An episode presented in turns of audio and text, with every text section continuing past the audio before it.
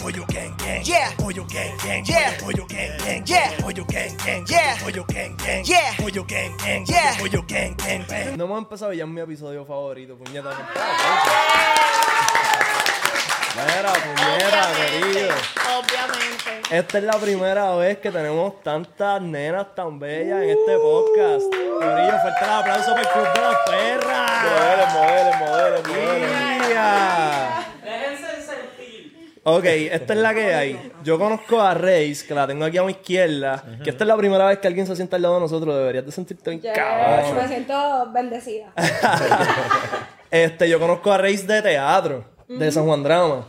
Y yo la sigo en Instagram y vi que está haciendo una vuelta del Club de las Perras, como que... Y yo dije, diablo, yo tengo que traerlo para acá porque se está un hijo de puta, como que háblame de esa vuelta. Pues mira, el Club de las Perras surge, este, bueno, yo vengo del ámbito del baile y siempre dentro, dentro de esta industria, lo que es Puerto Rico, pues no es un secreto que aquí, pues, yo no sé cómo está ahora, pero para cuando yo bailaba, la competencia entre mujeres era una cosa bien nasty. Como que tú tenías que siempre estar mirando por encima del hombro, siempre tenías que tener un look específico, el estereotipo de la bailarina. Aquí en Puerto Rico es flaca, con curva, curvilínea, este flow de mujer hecha, básicamente. Exacto. Eh, ahora mismo, obviamente, han cambiado mucho las cosas. Bad Bunny ha sido uno que ha roto como que con esos arquetipos. Pero para el tiempo que yo bailaba, pues, eso no estaba. Y yo me sentía como que no me sentía dentro de, de ese ámbito, pero quería bailar. So, es como que yo quiero hacer un espacio donde la gente vaya a disfrutarse el baile. Yo he visto, yo he visto par de, perdóname que te No, interrumpa, yo he visto par de posts y ustedes se sueltan bien cabrón. Tú las ves aquí sentaditas, tú sabes, tranquilitas. Ajá. Este, entonces. entonces empezó como, como talleres de perreo, utilizando el perreo como empoderamiento hacia tu identidad. ¿Qué se refiere con eso? Pues que a través del movimiento y la música del reggaetón, que en verdad para mí es poesía, eh, en cuestión de los ritmos y las letras, para mí el reggaetón es súper poético. Este, y a través del reggaetón, pues nos liberábamos y encontrábamos una manera de, de, de liberar esa sensualidad que tanto nos han prohibido también a las mujeres y a todas las identidades, básicamente. Y poco a poco se fue dando otro tipo de dinámica. Se fue construyendo una dinámica más sanadora, como que encontramos en el colectivo, como que maneras de, coño, yo pensaba que yo siempre estaba loca por pensar esto y de repente una persona aparte también lo pensaba y era como que, wow, o sea, esto es súper sanador. Eh, y dentro de las dinámicas, pues no solamente utilizamos perreo, también utilizamos otras formas de expresión a través del arte para poder, pues, literalmente empoderarnos, liberarnos. Y nada, en conclusión, es un espacio al que tú vas a disfrutar, a sentirte perra, que a sentirte perra, sentirte segura en tu identidad propia. Sin tener que poner máscara, sin tener que poner eh, ningún disfraz de cómo tú eres, siendo tú, con tu identidad, con tu cuerpo, con tu chicho, con tu... Todo lo feo que, que dentro de la industria, ¿verdad? Dentro de la comercialización, todo lo que se considera feo, los cuerpos gordos, los barritos, las estrías, la celulitis, para nosotras es celebración. Muy bien. Durísimo. Mary, ¿cuál es la canción favorita del, del grupo? Ya lo tenemos. Yo ¿Tiene, tiene como un playlist, ok, como que el top 5, el top 5 de ustedes, como que de perreo. está bien difícil Tiene que ser una sandunga cabrona. ¿Cuáles? ¿Cuáles? Full. Uf. Reinado nos representa. Y villano. Villano. villano. ¿Y por qué? ¿Y por qué? ¿Qué exactamente tiene Now que tú dices? Habla, habla? Pégate un poquito el mic. Acá. Este, por lo menos a mí me, ah, por lo menos a mí me gusta mucho la canción de Amarre, no sé. Está bien cabrón ver una mujer dentro del género metiéndole como ella le está metiendo. Bien Exacto. cabrón.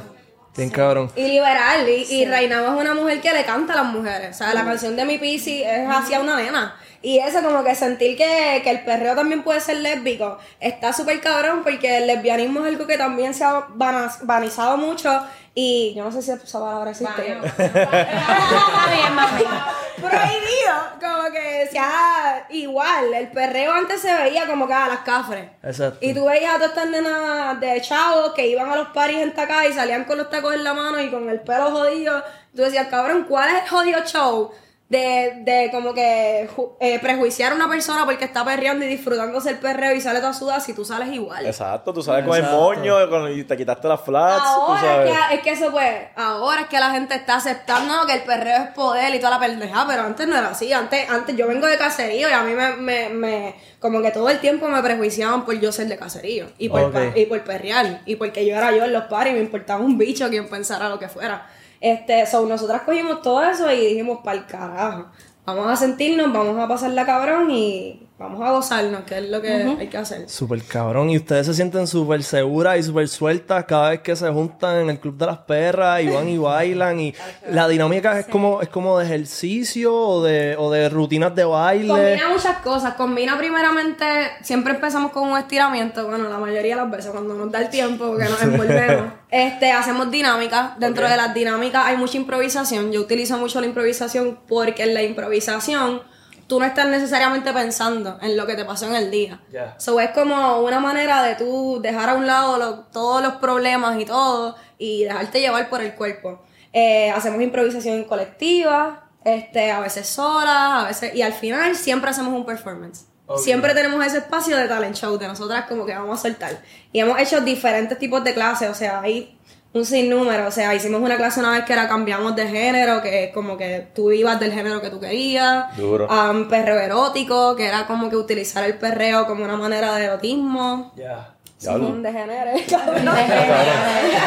Mira, ya- ya- Sí. La clase estuvo cabrón. Ahí hubo teta al aire. Hablen claro, esa es su clase favorita. la del perro erótico. Eh, eh, fue una Esa fue la que Para teníamos que empezar ir la en clase. panty. Perdón. Esa que teníamos que ir en panty. Exacto. Para empezar, la, pauta de la clase era vamos a entrar como si estuviéramos en nuestras casas, en gistros y en brasieres. O, si- o en tetas, como ustedes quieran. Ya. So, era como que ahí todas estábamos casi en nua y en verdad fue súper cool. Esto podría ser un género como que el perreo erótico. Pues yo creo, ¿verdad? Un poco virando a lo que estaban hablando de por qué artistas como Reinao y Villano, para mí tiene que ver con eso precisamente, ¿verdad? Son cuerpos femeninos, cuerpos feminizados. Y John Mico. Es- John que Mico están también. Apoderándose de- del espacio completamente. Y es algo súper político en lo que ocurre en el espacio. Desde la liberación individual que se da. El- yo entré al club hace un año y yo me siento como otra persona, verdaderamente. Y creo que para muchos que estamos en el espacio igual. Y también esa conexión de personas fem a fem que se da. Para mí es lo más, lo más especial que tiene Yes. el club. Qué. Porque también es, no es competir. Estamos, nos enseñan a las personas mujeres y FEMA a competir. Competir por la atención de los hombres, competir por la atención, competir por el espacio. Y no hace falta. Cabemos todas, cabemos todas. Y no nos queremos más ese cuento.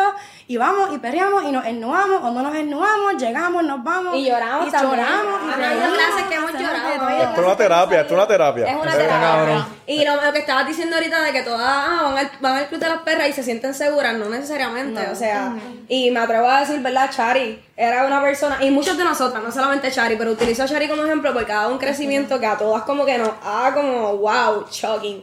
Porque ella entró que no quería ni hacer, per- o sea, ella se quedaba así en una esquinita. Pero es entendible, es entendible. O sea, cuando una persona llega al principio no se va a soltar. Es intimidante, Exacto. cabrón. Tú ves todas estas tipas así con las tetas. Espérate, cabrón, dame un break. ¿Me entiendes? Entonces ella entró bien, bien timidita. Yo siempre dije, las más calladitas. Ya, ya que. Están ahí, están ahí. Exacto. Y, y después, bueno, ustedes la van a ver ahorita. Mira, ¿y cómo tú, y cómo tú sentiste que se estaban rompiendo esas barreras? O sea, tú entraste y te viste como que intimidada, viste esto, nunca habías sido parte de algo así. Como que cuando tú entras, ¿cómo tú empiezas a romper esos estereotipos? Pues mira, yo creo que comenzó todo con que me sentí cómoda, me sentí aceptada por primera vez. A veces se nos hace difícil cuando somos de otra manera físicamente, eh, se nos busca por eso y no, no se dan el chance de conocernos. So, de, de antemano ya, eh, ¿qué tal? Y me trataron de hacer sentir bien cómoda. Bueno. Así que eso fue lo primero. Y lo otro, obviamente, que estaba en un ambiente eh, de personas que no les importaba lo que dijeran los demás y que obviamente iban allí a moverse, que es parte también como de un pasatiempo o algo que a uno lo hace sentir bien. Este, y desde pequeña a mí me gustaba bailar, así que yo creo que eso también y me involucró mucho en las clases porque había clases hasta de nostalgia y era una clase bien bonita, así que De verdad que me sentí súper bien en todas las clases que fui, eh, en todas las clases que he ido y estoy loca de que sigamos en este proyecto. este, Reis, te doy las gracias. Ay, Ah, no, porque de verdad que he crecido tanto personalmente como profesionalmente y creo que en la vida hace falta como un espacio donde uno se sienta de esas maneras como que, que las ganas de luchar no se te quiten. Y creo que ese, ese espacio te lo provee. Qué cool. Mira, y esta, esta pregunta es para las demás. Este, como, como, ¿Cómo ustedes piensan que las clases le ayudan en su vida personal? Como que personal y profesional, probablemente, a ustedes. Habla, Bobby. Este, pues mira, yo llegué al club de las perras hace un año y llegué en la clase de Berreo 101. Y yo dije, La mejor, "Yeah". llegaste en la que era. Ah, ya. Berreo 101. Y aunque a mí me encanta todo esto de bailar, yo soy instructora de crochet y de pole. Y me encanta el twerk, y también doy clases de twerk. Este, yo llegué y el primer día yo dije, y a rayo, este. Te intimidaste un poquito. Sí, yo dije, yo soy perra, pero esta nena hardcore, ¿verdad? Este, y realmente desde el primer día, desde el primer día eh, y en cada clase, yo creo que yo no he perdido, son bien mil. Yo me he perdido las clases cuando estoy, en, cuando estoy en Orlando, porque también doy clases en Orlando y cuando estoy allá, es como que las únicas que me he perdido. Y es como que, ¡ay, me perdí esa! Pero realmente, ¿cómo me ha apoyado a crecer el club? Este, yo soy mamá soltera y a principio llegué al club buscando un espacio como mamá, compartir solita y yo, fuera de eh, una- unas horitas para mí. Con, en, el, en el transcurso se me fue complicando la cosa y le dije, Reis, la que hay es esta o me quito o me traigo los nenes. Y el club me ofreció Eh, un espacio nice. que mis niños se sintieran cómodos y mis hijos aman a todas las perras. eh. mis hijos aman a todas las perras y realmente el, el club me ha apoyado a crecer mucho, a sentirme mucho más segura. En el club yo por primera vez utilicé un lingerie. O sea, yo nunca había utilizado una lencería y en el club por primera vez utilicé una lencería. Este, me ha apoyado mucho a crecer demasiado, yo diría, eh, como persona, como, y como en mi vida como instructora. Me ha dado más confianza, me ha de- apoyado a desarrollar técnica, organización, desde eh, formatos para, para, para brindar mis clases. Me ha apoyado a mejorar, yo diría que a un 200%. Nice. Qué cool. En verdad está brutal porque el espacio para ustedes sentirse seguras es súper necesario ahora mismo, más que nunca, porque las cosas están súper malas en la calle, pero yo me imagino que la meta es que eventualmente no sea solamente entre ustedes, sino que todo el mundo la haga sentir así. Y pienso que eso es un paso súper grande y tú estás como que comandando este movimiento, eso está brutal, eso está súper cabrón, eso te lo aplaudo y, y Sacho, aquí tienen una casa para cuando sea que quieran inventar, esto está bien cabrón, yo estoy bien feliz aquí escuchando. Lo hacemos Ella- por el OnlyFans. Ella mencionó que, que hicieron una dinámica de nostalgia, ¿verdad? ¿Cómo, Sí. ¿Cómo se dio eso? ¿Cómo Nostalgic Seduction se llamaba la clase. Y era eh, utilizar un recuerdo triste. Ok. O algún breakup que tuviste o algún recuerdo que te marcó. Y utilizar la memoria emotiva de ese recuerdo para llevarlo al cuerpo, pero a través de la seducción. Ok. So, era como un viaje. En verdad, todas mis clases son un viaje, ya lo saben. Sí, Yo siempre empiezo la clase diciéndole, ok, váyanse conmigo porque es un viaje. Pero terminó siendo algo bien bonito, bien estético, este bien diferente a las clases que habíamos hecho. Como que, por eso es que te digo que para mí, por ejemplo, yo sé que para las nenas también, la perrería es un abanico. ¿Sabes? No es como que ser perra no es vestirte linda y maquillarte y ya tú estás perra. No, eso es una construcción que viene de adentro. Y es como que tú tienes que estar segura de tu identidad. Para mí, incluso la sensualidad es identidad. Como que tú no puedes ser sensual y ser segura sin estar bien contigo misma. Y para eso no solamente es el cuerpo, también son las emociones, esas son las heridas de, de niñas que hemos tenido, de niñas, es sentirte aceptada, este, porque pues lo que nosotros hacemos, la realidad es que lo hemos hecho en discoteca, como que nos hemos ido a janguear y la gente se nos queda mirando. Hacho, que- jangueo con ustedes tiene que estar bien cabrón. no importa dónde sea realmente, pero tiene que estar Somos salvaje. vamos a la janguea, nos trepamos en el tubo, nos trepamos en la tarima, enseñamos culo y no nos importa. Entonces la gente está como que, ¿qué? es What the fuck. Mira, Eso es una protesta, está brutal. mira, ellas llegaron, ellas llegaron y preguntaron como que, mira ese tubo, aguanta. Vamos a enterarnos hoy, papi. Mira, ¿y ustedes sienten que estas clases las han ayudado en su vida sexual, personal? Uf, 200%. Ok, yo, 500%. yo quiero saber cómo. Obviamente la seguridad, pero... Yo pienso que a mí definitivamente despertó más mi sensualidad. Ok. Como que en esas de que tengo ganas de seducirte antes. Como Exacto, yo el no voy- pregame. Yo no voy a ir rápido. El pregame. Yo te voy a. Y eso en parte pues me ayudó a desacatarme. Ok. Ya. Y pues de allí pude crecer mucho con mi sexualidad. Y cuando tú vas a seducir a un hombre, tú tienes un plan, tú tienes una estrategia. O una canción, Y yo, un perro erótico. Mira aquí, mira aquí. mira aquí. O sea, yo te doy miradita, yo te toco. Alfredo, Alfredo, cuidado. Ok, ok, te sientes. ¿Se siente seducido? Yo no sé, sé que se pasa jalando el micrófono para allá. Mira, ¿y ustedes cómo, cómo les ha ayudado? Pues yo creo que una parte bien real es la fisicalidad y la práctica del movimiento, ¿entiendes? Realmente, también en el sexo como en todo, nos enseñan a estar quietos, estáticos, igual que en el trabajo, igual que en todos los espacios, especialmente a las mujeres, a las personas fem, ese es como el, el marco est- estereotipo. Y eso para mí ha sido bien valioso también, porque luego son cosas que uno, pues, puede hacer después, puede hacerlas cuando quiera, y en verdad bailarle a alguien es un superpoder. Y el twerk. Realmente bailarle a alguien es un superpoder, hombres, mujeres, gente no binaria. El- el- Yo a todo el mundo le bailo por igual. Ok, y una pregunta. El twerk es excelente también este, a nivel físico, porque cuando tú estás, estás trabajando el twerk, no solamente estás trabajando las nalgas, mucha gente tiene la preconcepción de que el twerk es solamente nalgas y en verdad involucra todas las piernas, las rodillas, como que tus brazos. Y obviamente en la posición que no sé cómo se llama, pero cuando el tipo está acostado, o la tipa, o la tipa, y tú estás metiéndole ahí, vamos, yo lo Eso, la eso se llama. Destreza. Skills, es- ¿ok?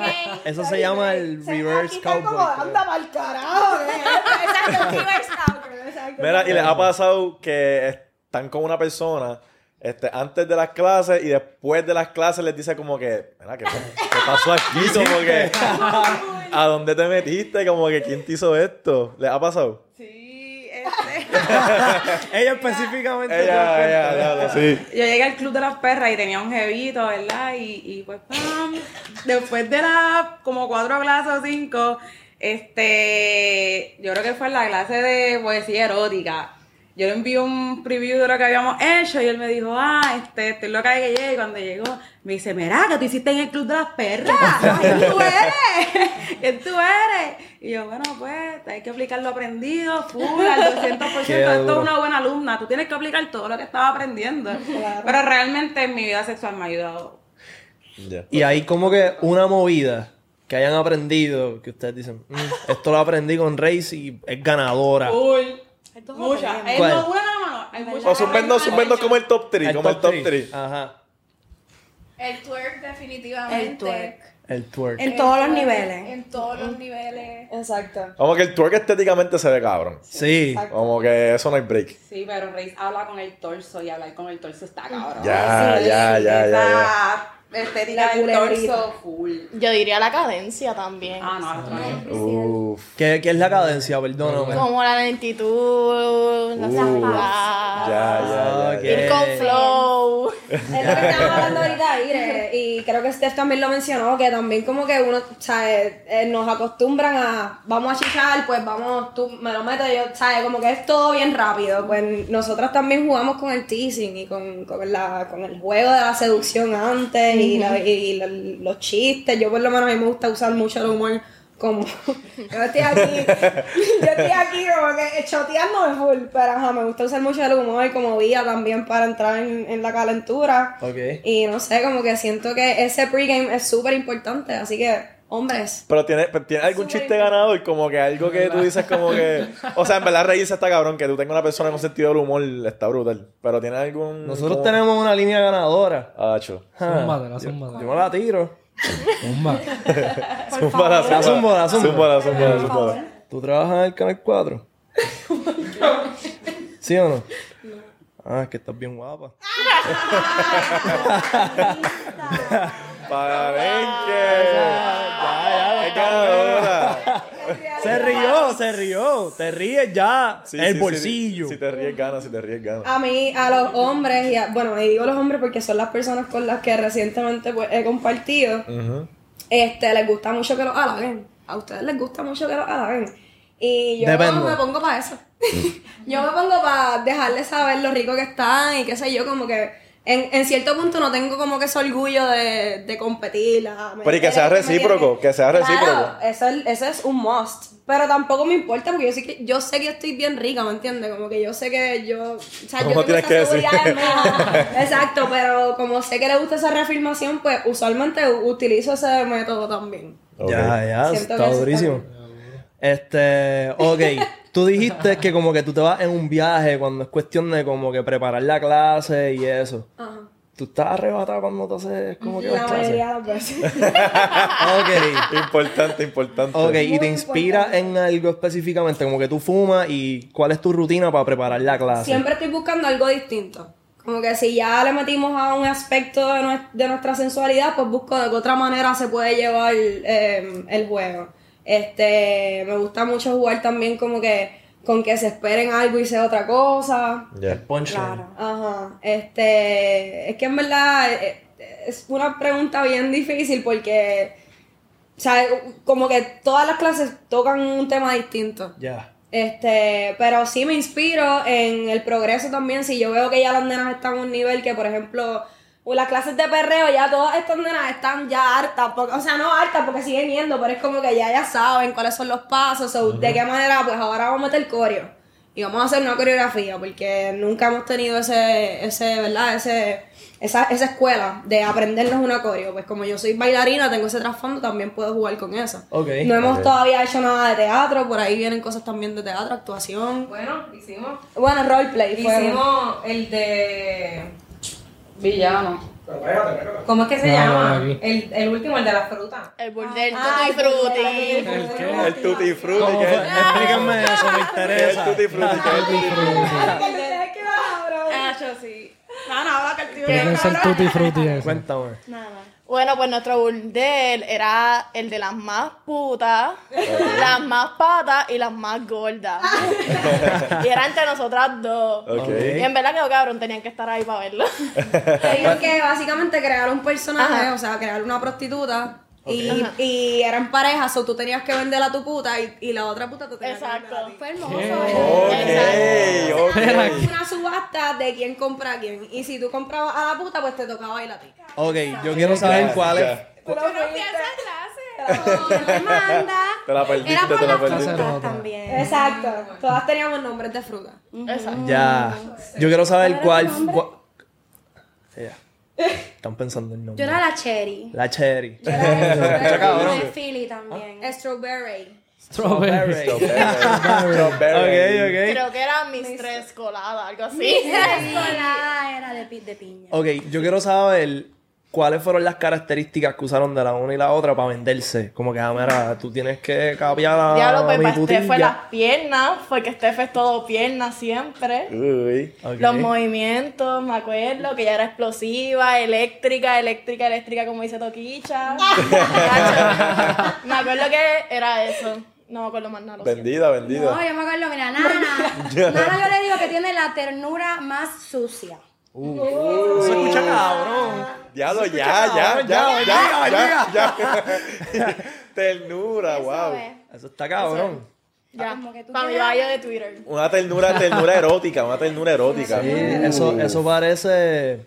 Ya lo es que nosotros tenemos un podcast por OnlyFans. Y entonces traemos a diferentes creadores. Y entonces estaban hablándonos de que era una pareja ¿Cómo es que se llama la muchacha que vino que curtió el piso? Ah, ya. Que el muchacho Olvidó. tenía un fetish de que ella era bien maternal. Y a la Sí. misma vez sucia. So, eso me suena a eso. Y a él le gustaba, como que a él le gustaba que ella fuera Exacto. así. Que ese fue el punch de que él, él está con ella básicamente por eso desde el principio. O sea, que eres un tag de Pornhub. Pues- Ya, ya ya veo. Era sucia. Pero es una relación súper gufiada, como Sí, que a él sí, le gusta sí. eso y ella es super, está súper into it, como que eso está bufiado. Sí, sí, eso está cabrón. Y la tipa escuilteada. Escultió Dos como veces dos veces en el piso del estudio. Mari, ustedes, no fue tienen, aquí. ustedes tienen como que algún tipo de No, no, aquí no, fetish, aquí no. algún tipo de fetish raro. Yo soy una bellaca. Ya. A mí me gustan las velas, a mí me gustan los látigos. Poco a poco. Los juguetitos, los Los juguetitos. juguetitos, claro. Por eso cuando preguntaban qué es lo más obsceno ahorita, yo, pues yo no sé, porque... ¿Por qué línea me voy? ¿Por qué línea me voy? Ok, pues yo quiero que dentro de todo lo que te gusta me digas de verdad ahora mismo qué es lo más obsceno que tú digas, diablo. Hacho, yo me siento bien exhibicionista. Ok. Y yo quiero chingar por ahí. Público, público, público. Que me vean, yo quiero público. So, tú quieres estar en, en ¿Cómo es que se llama eso? Tiene un nombre. una Este... noche, en una actividad de BDSM, me trepé a la tarima y yo, yo no sé qué yo hago aquí. Pero. Pero ¿y cómo tú, y cómo, o sea, esto es bien underground, estas actividades? Pues a veces es que hay lo- lo- noche de luna llena, hay un sitio en, en Río Piedras que hace unas noches de BDSM. Ok. Y pues ese día, pues cuando terminan de demostrar, dicen, ay, quienes quieran tener la experiencia, pues pueden subir a la tarima. Ok. ¿Y cómo fue tu primera experiencia, la primera vez que fuiste? Pues la primera vez que fui fue esa. O sea, que la, pri- la primera vez que tú fuiste, tú te trepaste. Eso está cabrón, eso está cabrón. Había, ¿Y hecho, cómo? había hecho cosas así en mi casa, en espacios personales, privados, Ok. con pareja. Y pues esa vez fue con la mistress que estaba ahí arriba. Wow. Y esa seguridad tú la sacaste de estar con el club de las Claro, perras. claro que sí, en Qué verdad. cabrón. Yo siempre he sido bien atrevida, pero no, no así. Ahora se jodió. Ahora Se se- jodió la bicicleta. A Mira, yo estoy, bien, yo estoy bien curioso con este sitio. ¿Cómo que, espérate? Ok, ¿tú, tú, tú habías visto ya como que personas trepadas en tarima haciendo algo y tú te dejaste llevar por eso. Sí, estaban haciendo velas esa noche. Ok. Una de velas y otras cositas. Ya. Y dijeron, quien quiera tener la experiencia. Y yo, ¿Y qué hiciste? pues me trepé en la tarima porque yo iba... ¿Te dejaste llevar? Ah, te dejaste llevar. ok, yo Exacto, sí. Llegué, me acomodé por el lado a que me vinieran a hacer caso. Wow, o que me dieran sea, instrucciones. nice, Ah, nice, nice, nice. nice. Ok. Vamos a hablar de alucinógenos. ¿Ustedes les gustan las drogas? Como que ustedes usted, les tripean las drogas, así como el ácido, las láminas, los hongos, como que les tripea eso. Los honguitos. Los honguitos. Ok. A mí me gustan los honguitos. Hice también una vez ayahuasca. ¿Lo hiciste? Yo quiero que tú te pegues un poquito más al mic y me, cuentes, y me cuentes sobre esa experiencia, porque nos han hablado un par de veces diferentes personas sobre eso y lo dicen como que un pana fue, pero no he tenido a alguien que haya hecho eso aquí. Es que de verdad, si te digo cómo va a ser para ti, por ejemplo, Ajá. te miento, porque es diferente para todo el mundo. Ok. Tienes unos síntomas físicos que le pasan a todo el mundo, que si dolor de barriga, vómito, este, pero después de eso tú ves muchas cosas, como un sueño. Imagínate estar soñando despierto. Ok. Y entonces tú sabes que tú puedes tener unos sueños bien bonitos, como puedes tener unas pesadillas. El viaje para todo el mundo es diferente. Pero sientes, o sea, tú ves todo completamente diferente. Yo veía un montón de cosas bien lindas. Yo me, de hecho, yo bailé esa noche alrededor del fuego y, y me pegué un montón el fuego y no sé. Este, vi muchas cosas. Veía, por ejemplo, las estrellas como si fueran telarañas amarradas al fuego. Yeah. Wow. Diablo. Oh Ok. Dude, y- eso está poético. O sea, eso so, está poético. sí. Yo, se veía bien lindo. Y pues la experiencia fue linda, pero había gente llorando. Ok. So, Había tu, de todo. tu experiencia fue un buen trip, como que tú la pasaste para mí fue cabrón. un súper buen trip. Pero fue como una experiencia en personal. Como que esto la gente dice como que, ah, pues es una droga, pues esto es como que para pariciar o algo así. Por eso yo te digo que es bien personal. Este, o sea, cuando te refieres personal, te refieres Como a que una que- experiencia personal tuya, como que emocional. Exacto. Eh, todo el mundo tiene un viaje diferente. No es como cuando te metes cocaína, pues todo el mundo va a tener unos síntomas más o menos iguales. Exacto. sé yo. O cuando bebes alcohol, tú sabes lo que va a pasar. O fumar hierba, O cuando parecido. fumas. Pero cuando tú haces algo así, eh, es totalmente individual. ¿Y a qué tú crees que, que como que se debe? ¿A vivencias, cómo te sientas en ese momento, tu ánimo? El cerebro humano. O sea, el cerebro humano es otra cosa y nuestra historia, lo que estemos pasando. O sea, todos aquí hemos sido un montón de personas diferentes. Ya. O sea, que tú crees, tú crees en la reencarnación. No, no me refiero a la reencarnación, me refiero a que literalmente el tú ahora no es el mismo de Claro, claro, años. claro, claro, sí, sí, es verdad. So, imagínate hacer eso cuando estés bien deprimido. O hacer eso cuando tienes un par de cosas resueltas versus cuando tienes un montón de problemas. Ya. Tu experiencia va a ser bien diferente. Y no atas como que tu sentimiento en la nota a la religión. Tú no eres una persona bien religiosa porque he escuchado personas que dicen que ven a Dios. Que venga Dios. Sí. Como que me vi su, me vi su interpretación. Define. Bueno, la- en lo que ellos creen, como que lo más grande, como que la razón de nuestro existir, como que están o lo, lle- o lo llegan a ver o están bien cerquita y se acaba la nota. ¿Has escuchado eso?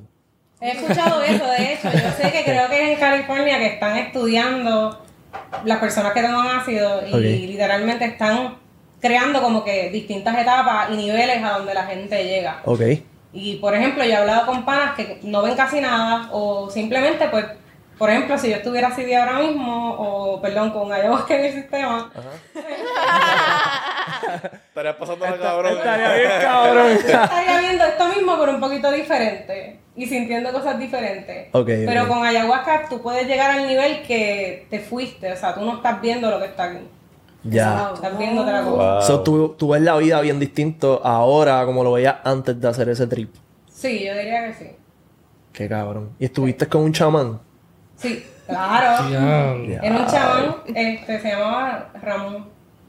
Hacho, No Ramón. dónde venía. Para acá, Ramón. Hay que ir para allá. Ramón, el chamán. Hay que No, traer a Ramón para acá. Eso está crazy. Mala mía, ya no Wow. puede venir. Oh my god. Ah, ok, diablo, Ramón.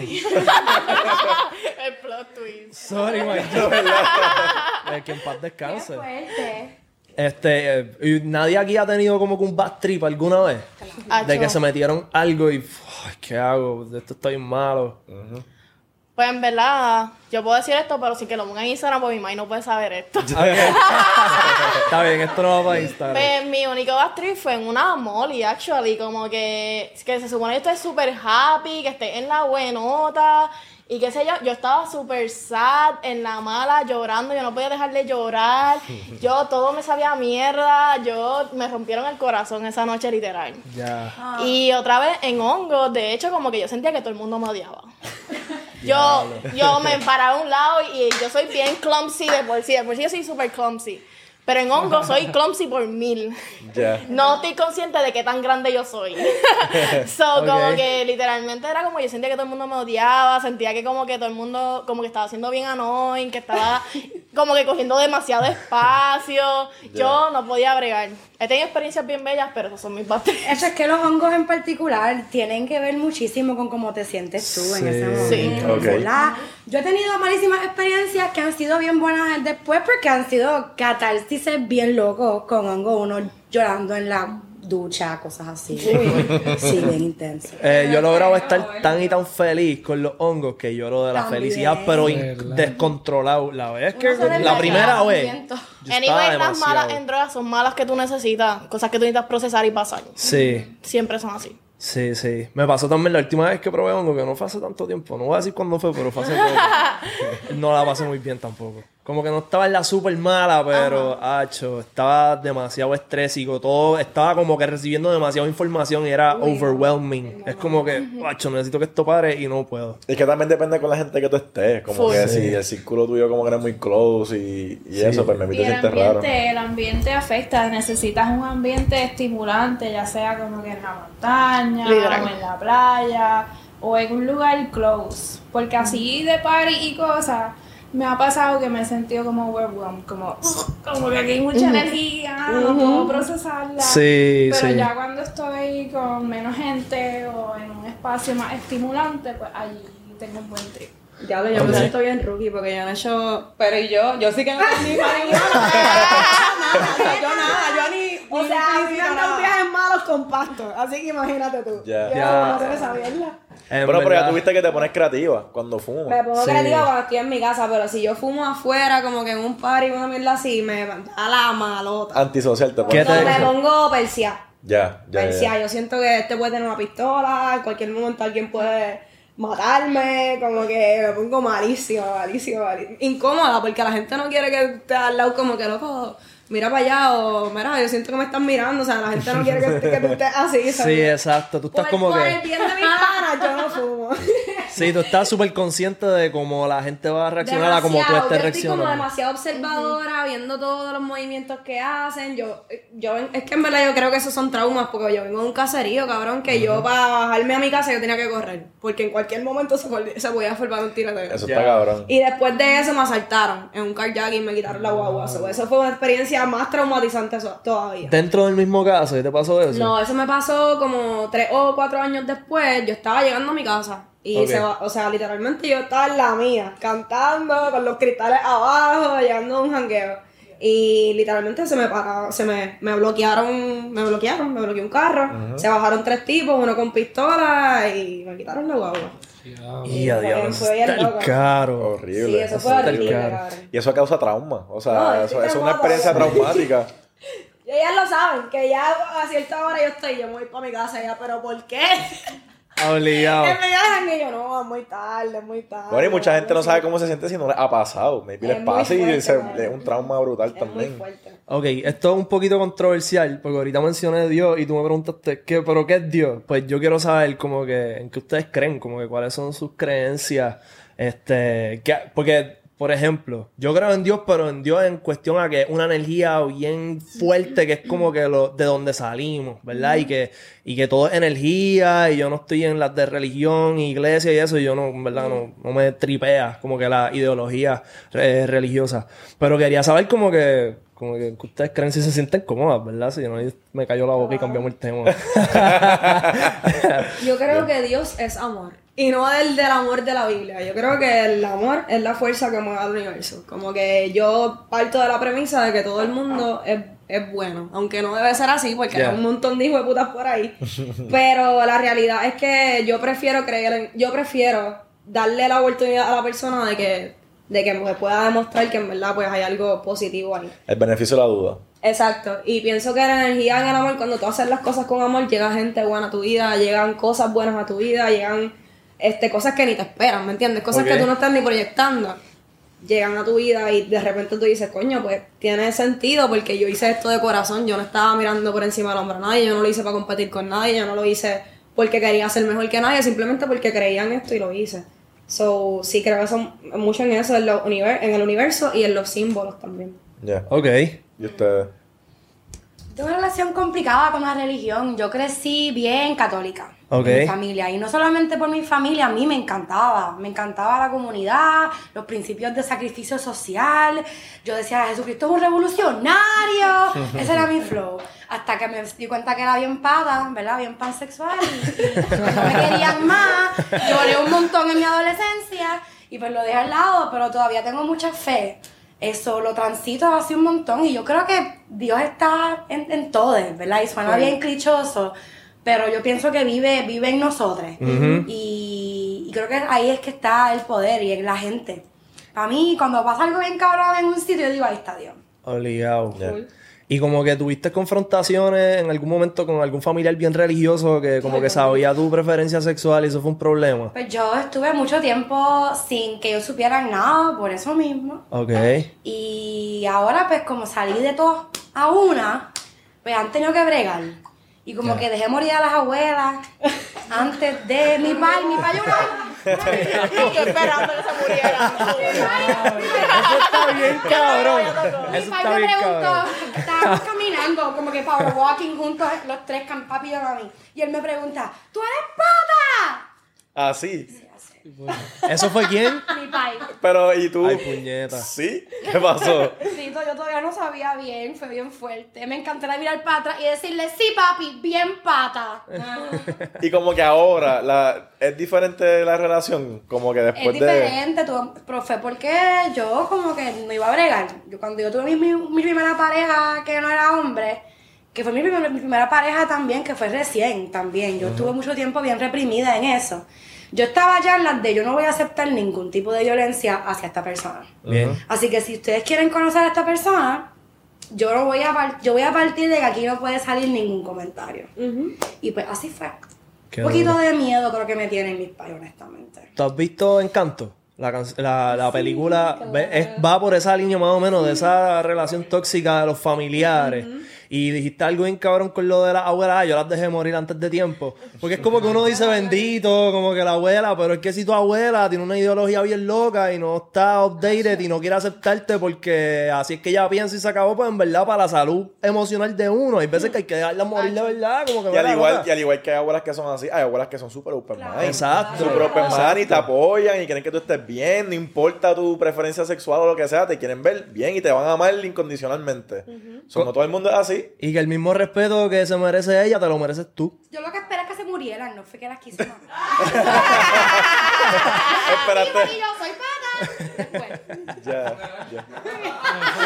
Ah, tú literalmente esperaste a que se murieran. Todo el mundo. Tengo su atención. Ok. Uncle Jacob salimos en 15. Hacho, vete pa'l carajo. Ay, Dios mío. Yo creo que en el Club de los Perros la mayoría somos somos o bisexuales o lesbianas, como que o gender fluid o fluimos con los con los sexos. Como que hay alguna, alguna de ustedes tiene como que alguna historia como que, que se le hizo difícil salir del closet de esa manera. Yo creo que Sí, ella. Sí. Pues mira, pues yo me fui de mi casa para ser gay, literalmente. Literalmente. Este, después cuando volví a mi casa, de hecho hablando de abuelas, como que yo fui a casa de mi abuela después de mucho tiempo, después de haber salido del closet. Y ella creyó que yo me había ido con un hombre, con un hombre cis. Ok. Ella, ay mami, lo importante es que tú seas feliz y que tú estés bien y bla, bla, bla. Yo, ay abuela, yo llorando porque me aceptaba. yo, diablo, abuela, gracias. La acepta- lo que tú estabas esperando, lo que tú estabas esperando. Mi abuela, de todas las personas, mi abuela me acepta. Qué brutal. Ay, Hasta el mo- Pasan, pasan unos días, yo subo una foto con mi pareja y mi abuela la ve y me escribe un mensaje. Ay, vete carajo. Yo pensaba que tú estabas con un muchacho. Y la persona que veo no es un muchacho cis, porque es un muchacho, pero no cis. Y acabas de hacer morir mi corazón.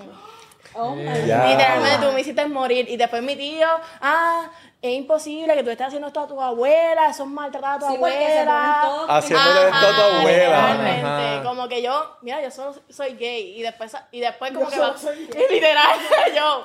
Eso, eso es todo lo que está pasando. Mano, yo, siento, nada. yo siento que yo siento que la gente tiene que parar de, Sí. de coger personal las preferencias sexuales de tus familiares y de, de la gente que te rodea. Eso no es problema tuyo. Exacto. Lo que yo quiero hacer en mi intimidad no es problema de nadie, es problema tuyo y de la otra persona. Y ya, como que nadie se tiene que meter en eso. Mira, y yo quería preguntarte, perdona la ignorancia. Es que yo siento que dentro de la audiencia también debe haber mucha gente que no entienda muy bien Sí. lo de cis, hombre cis. ¿Puedes explicarme eso? Pues un hombre cis es un hombre que nació, Heterosexual. este, y que se le asignó al nacer el, el género de hombre. Ya. Ok. Y Ya, que ya, se ya. mantiene siendo Esa- heterosexual. y se mantiene siendo un hombre que se identifica como hombre, con pronombre él, como que, este, y se le ve mundialmente como un hombre. Pueden ser gay. Exacto. Ok, Como que ok, si- ya. si- Exacto. Si, si, si tú naciste y te identificaron como hombre y creces toda tu vida y en ningún momento te sientes que no eres hombre, te dicen Ujú. él, te estás Exacto. cómodo, no tienes problemas con tu cuerpo, pues eres cis. Igual que una mujer cis también. Exacto. Ya. Ok.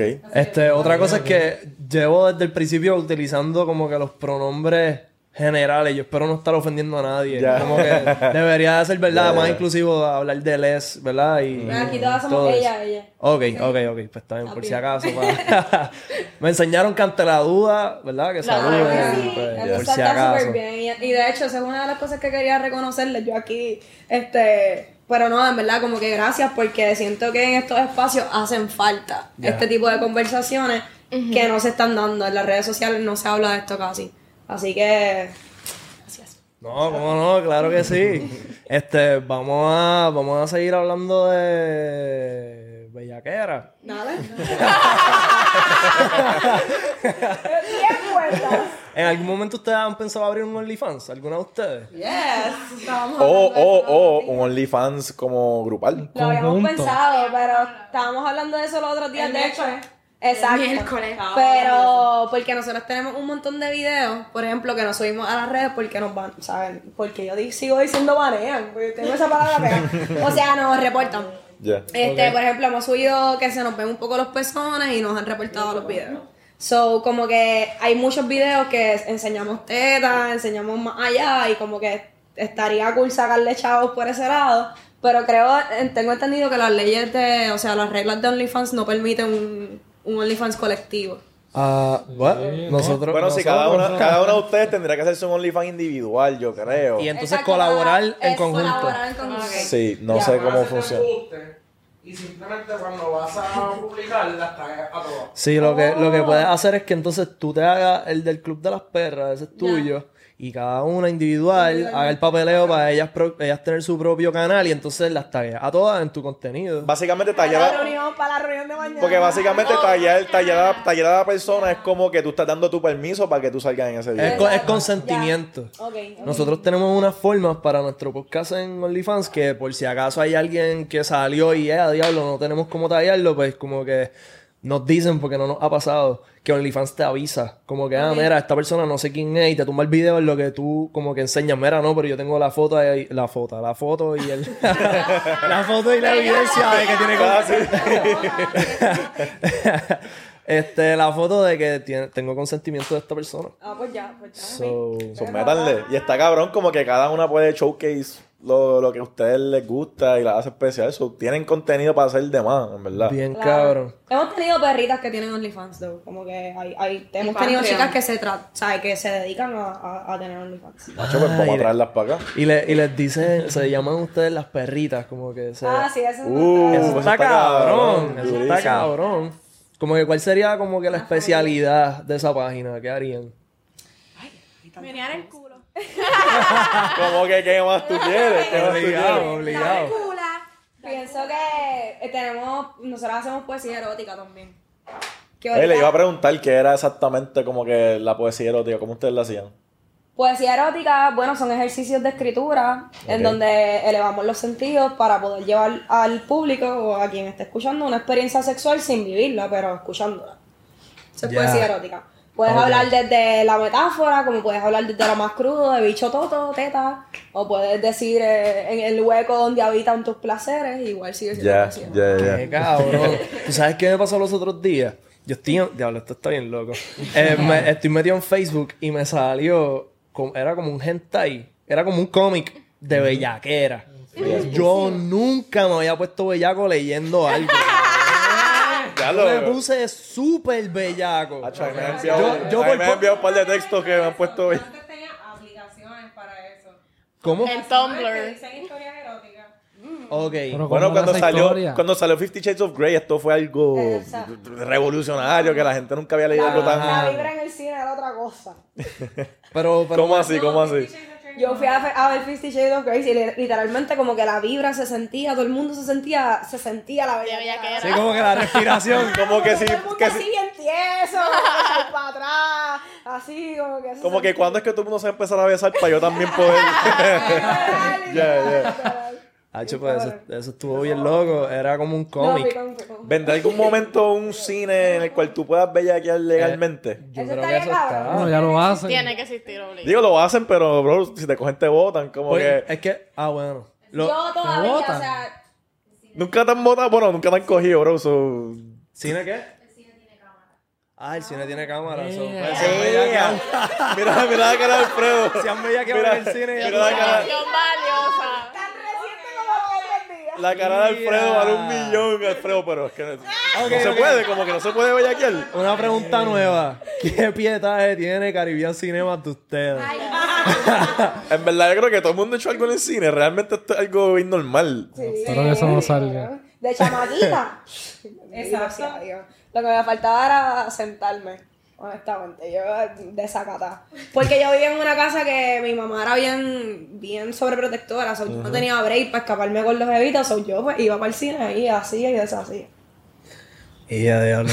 Mira, y ustedes, y ustedes en la crianza, las que tienen, las que tienen hijos, ¿verdad? Como que ustedes, ¿cómo ustedes bregan la crianza de sus hijos o hijas? Y cómo bregan con eso, verdad tiene que ser un viaje cabrón también. Pero como que, ¿cómo lo bregamos? ¿A qué te refieres? O sea, que cómo lo manejan, como que ustedes, ustedes saben que ser que como controladora o prohibirle cosas hace que como quiera, como que tengan más ganas de hacer las cosas. So, ustedes son como que más liberales, les explican desde pequeñas cómo funcionan las cosas. Yo diría que soy más liberal, pero no le impongo mis ideas. O sea, por ejemplo, yo espero que las preguntas lleguen. Y cuando Ok. llegan las preguntas, pues yo tengo conversaciones con ella. Ella no está acostumbrada a que yo la regañe, ella está acostumbrada a que yo le hable las cosas. ¿Y cuál es la pregunta así como que más, que más te ha sorprendido que te hizo? Este, ella me preguntó que si Dios, esto fue algo bien fuerte, que si Dios es tan bueno y, o sea, ella está teniendo problemas en la escuela porque las maestras le estaban diciendo un montón de cosas bien feas de, de lo que son las personas que le gustan, ¿verdad? Las personas bisexuales y, Ya, ya, ok. este, y ella sabe que yo soy bisexual. Y ella estaba como resentida con sus maestras y me preguntó, como que mira, cómo mi maestra, que es tan buena, a la misma vez está diciendo algo tan feo. Y entonces yo no sabía cómo bregar con que a esta persona a quien yo le estoy asignando a mi hija, que la está cuidando, que le está enseñando, que la está educando, tiene esos pensamientos. Ya, ya. ¿Y cómo manejaste esa situación? Le traté de explicar que habían personas que pensaban diferentes y que no necesariamente estaban bien y que los adultos pueden estar equivocados. Muy bien. Ok. Excelente. Excelente respuesta. Obligado. De verdad no es fácil, a veces yo no sé qué decirle y a veces le digo lo hablamos más tarde, porque lo tengo que pensar. Tienes que pensarlo. Sí, sí. Y ok, ¿y cómo fue su reacción? Como que ella dijo, ok, lo entiendo, pero ¿sigo teniendo conflicto con esto o fue diferente? Ella como que se notó sorprendida cuando le dije eso, como que de que los adultos se equivocan, pero después lo tomó bien, obviamente no se sintió feliz, o sea, se sentía triste de todas maneras con, con toda la situación. Es que también la gente no piensa que los niños están en la escuela la mayor parte del tiempo, o sea, con personas que tú no conoces y tú no, tú no sabes qué es lo que le están diciendo realmente, tú no sabes lo que pasa allá adentro. Ella le han dicho que los tenis de ella este, son de nene, cosas así. ¿Qué los qué? Los tenis que son de nene. Ay, Pero es que, pero es que ahora mismo todo el mundo usa tenis, como que las tenis no esto- tienen género, ¿me Mira, entiendes? una- la primera vez que yo llegué a esa escuela, una de las maestras la miró y le dijo, nena, pero ¿por qué tú te vistes tan sexy? Ella tenía 11 años. ¿Qué? ¿Qué? Y estos comentarios todos son de adultos, maestros, empleados de la escuela. Me cago en la madre Mano, horrible, horrible, horrible. Y, y Bueno, mano, y- y cuando hablamos de lo que estaba hablando Steph ahorita, de lo que es vivir en un lugar conservador, es eso. Es eso mismo, es, es que las personas te sexualicen desde chiquita. O sea, yo me acuerdo que cuando yo fui a la iglesia, yo tenía una camisa de una manga que me había cosido mi mamá. Y mi papá me miró y me dijo, tú estás muy sexy para estar en la, en la iglesia. Uy. Este, y yo tenía que, yo era una niña, yo, yo estaba en quinto grado. por. Qué palabra más horrible, bro. fea para decirle a un Algo niño. que no está ni en tu mente, te lo Ajá. quieren, tú sabes, empujar. Es como que no entiendo. no Luego entiendo. como te, reprim- te reprimen mientras a la vez te consumen. Sí. Desde que eres niña. Literal, Sí. literal. Este, quería preguntarte, como que tú que, ¿verdad? Tú sientes que tú le estás dando a tu hija una crianza que tú no tuviste. Claro. Y sientes que como que está siendo efectiva. Estás viendo los resultados que tú querías. Yo pienso que todo el mundo hace lo que puede con las herramientas que tiene. Y mis papás cometieron sus errores, yo cometo mis errores. Yo no pienso que soy mejor o peor, siento que soy lo mejor que yo puedo ser. Y con eso yo estoy tranquila. Este, pero en eso sí, o sea, yo la amo y estoy ahí para ella. Y yo creo que eso vale. Ah, yo siento que nuestros hijos van a estar muy cabrones. Sí. Sí, Es verdad, como que la generación de nosotros está haciendo una crianza súper buena. Y es como que lo- es como tú dices, esperar que te vayan con las preguntas y tú hacer lo mejor que tú puedas contestándolas y ellos que con su criterio, ¿me entiendes? Se puedan guiar por la vida. ¿Y a qué edad empezaron las preguntas fuertes que tú diste? Wow, espérate. Desde chiquita, como ella tenía mucho apego conmigo porque yo soy madre soltera también como Paola, como Rey. Y yo recuerdo que ella me dijo, mami, este, ¿qué pasa después de la muerte? Y yo no creo en este Ay, mi ha. Diablo. Estos Dios son preguntas deep. Y entonces, ¿qué le voy a decir? ¿Paz para el cielo? O sea, no sabía qué contestarle. Y tenía, qué sé yo, sus tres añitos, una Tres era bien años chiquita. pensando en ¿Qué eso. pasa cuando tú te mueres? Porque ella tenía miedo que yo me muriera y, y no estuviera en su vida. Diablo. Eso está heavy. Es que yo tengo una nena de dos añitos y siento que eso viene por ahí. Ella es bien curiosa viene por y, ahí, cabrón, prepárate. y bien, la veo bien inteligente y hacho. Y los niños de hoy día, como dice Gaby, hacen unas preguntas súper Sí. adictivo. Y te, la, y te la sueltan de la nada. Sí, se queda como Sí, tú que... estabas a mitad de cocinar, limpiando la casa y de momento, mami, Dios existe. y tú, y tú, espérate, espérate, da un break. Da un breakcito, tengo que terminar de cocinar y bregamos. Mire, ¿y ustedes tienen algo preparado entonces? Sí. Eso fue lo que escuché, yo no estoy ni seguro de eso. Yes, ¿Eso es tenemos- información correcta? Les tenemos una, una demostración. Dale, de lo que dale. hacemos. Vamos a zumbar. Yeah. Ok, todavía no, no nos han dicho cuál es el, el tracklist, como que cuáles son las... Ah, las canciones que tenemos Las que canciones- Se, favoritas. se- se las voy a enviar ahora. Yo se las voy a enviar ahora, no se las envío. Nosotros utilizamos mucho el, como que el perreo old school. Ah, full. Full, eso es como que, wow, sacamos un wiki wiki, ¡ah! Ya rompimos con eso. Ya, ya, duro. El perreo old school, este, a veces instrumental, así como de. A veces nos ponemos románticas y nos vamos a los instrumentos. Mani, yo no sé si ustedes se acuerdan, yo no sé si ustedes se acuerdan, para ese tiempo, el reggaetón, mano, de que lo querían banear, pero desde el gobierno, o sea, no quería que esos videos salieran. O sea, eh, era una, una lucha, una lucha salvaje. Para ese tiempo de Guataúba, que tú- era, era, era una, era una tipa en específico, ajá, que ella era la que estaba bien contra esto y quería que tumbaran los videos y salía, y tú sabes, salía un video y ella como escandalizada y salía en el periódico por todos lados. Es que eso viene ligado a que el reggaetón nace en los suburbios de los caseríos y los barrios. Y antes, más, o sea, siempre ha sido así, pero antes el, el- la violencia estaba de- dentro de las líricas, porque eran los, básicamente los mariantes o la gente que estaba envuelta en ese mundo cantando lo que les pasaba. So, como que ellos decían que promovían, obviamente, la violencia y toda la pendeja. So, eso también tiene que ver con la Pero prohibición. se acabó aquí un performance, un performance de, del club ustedes, para que banen. Chégate esto, canto cabrón. Dime, ¿qué vas a hacer? Pregunta tu mirada insistente, una propuesta indecente y mi cuerpo asiente, ardiente. Siento tu perfume abrazarme y perseguirme hasta el hueco donde habitan tus deseos. Ya yo soy una mujer y aunque no sepa tu nombre, conozco bien las intenciones típicas de un hombre. Y yo te cuento, soy una perra en calor, nuestros deseos sintonizan, pero tú vas muy deprisa. No te has movido de tu silla, pero tu mirada me atraviesa.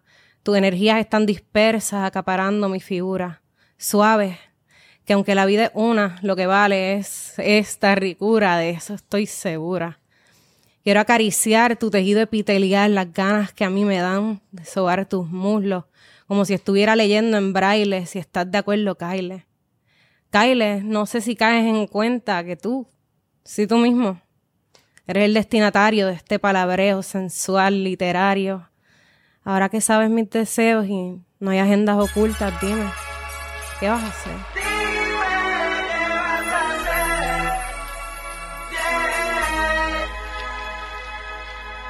Dime si vas a comenzar, si me quieres tocar, porque ya queda poco.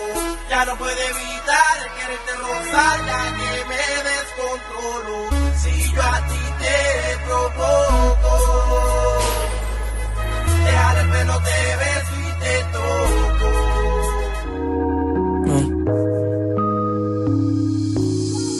Todo eso se ve bien, bebecita. Tengo lo que tú necesitas. ¿Qué hay que hacer para tener encima de mí? Todo eso, todo eso, todo eso, todo eso, todo eso, todo eso. Todo el mundo mirando se queda, mami. Métele con candela, gasolina y acelera. ¿Qué tú esperas para mover? Todo eso, todo eso, todo eso, todo eso, todo eso, todo eso. Pasar contigo toda la noche para yo cumplir tu fantasía. Desde que te vi aquel día,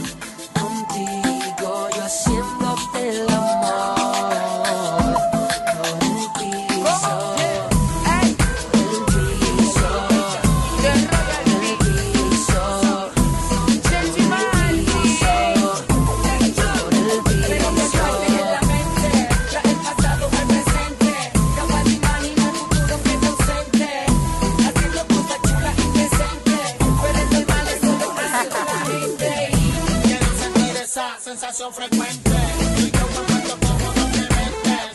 Aguantado por el piso como se sientes. Solo recuerdo que vienes a mi mente. Ey, Titi me preguntó si tengo muchas novias. Muchas novias, hoy tengo a una, mañana a otra, ey. Me las voy a llevar a todas pa' un VIP, un VIP, ey. Saluden a Titi, vamos a tirarnos un selfie. Seis chis. Que sonrían las que ya les metí en un VIP, un VIP, ey. Saluden a Titi, vamos a tirarnos un selfie. Seis chis, que sonrían las que ya se olvidaron de mí. Me gustan mucho las Gabriela, las Patricia, las Nicole, la Sofía. Mi primera novia en Kinder María y mi primer amor se llamaba Talía. Tengo una colombiana que me escribe todos los días y una mexicana que ni yo sabía. Otra en San Antonio que me quiere todavía y las de PR que toditas son mías. Una dominicana que juega bombón, uva, uva bombón. La de Barcelona que vino en avión y dice que mi bicho está cabrón. Yo dejo que jueguen mi corazón. Quisiera mudarme con todas por una mansión. El día que me case te envío la invitación, muchacho, deja eso. Ey, Titi me preguntó, Titi me preguntó.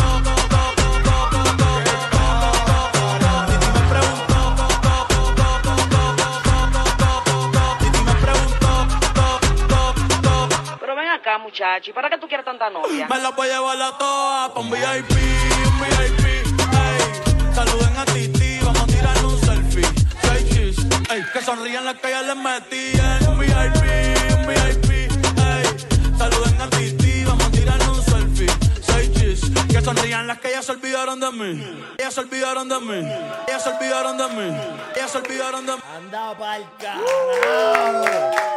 Cabrón, yo lo dije al principio del podcast. No hemos empezado y este es mi episodio favorito hasta ahora. Este es mi fucking episodio favorito. ¿Qué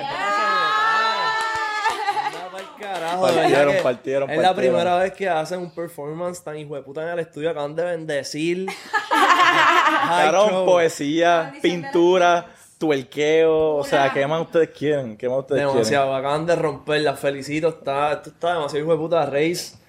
A ti y a todas ustedes En les verdad. deseo el mayor de los éxitos y cuando quieran venir a inventar puñetas. Me estarían haciendo un favor. Papi, un saludito a Joseph que partió. Joseph partió.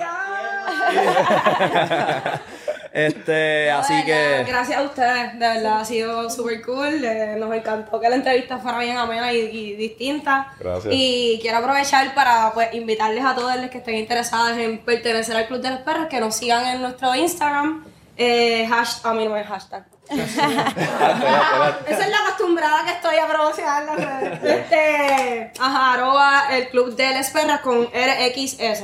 Perras. Nice. Y así pues se pueden enterar de todo lo que vamos a estar haciendo y nada, súper agradecida. Super cabrón, y ya sabes que estás escuchando los más influyentes, cabrón. Si no estás suscrito, tienes que suscribirte, meter a la campana para que te lleguen las notificaciones.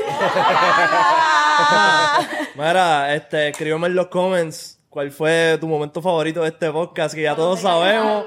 Y cuántos, cuántos likes ustedes quieren en este video. Todos los que puedan. Un número, un número, el primero que salga. Rayos. ¿Qué sé yo? 5 mil, eso es muy 5 poco. mil, Son queremos buenos, 5 son mil buenos, son likes. buenos, son buenos, son buenos. Así que es un bar de meterle con el codo al like, corillo. Los queremos con cojones, chequeamos.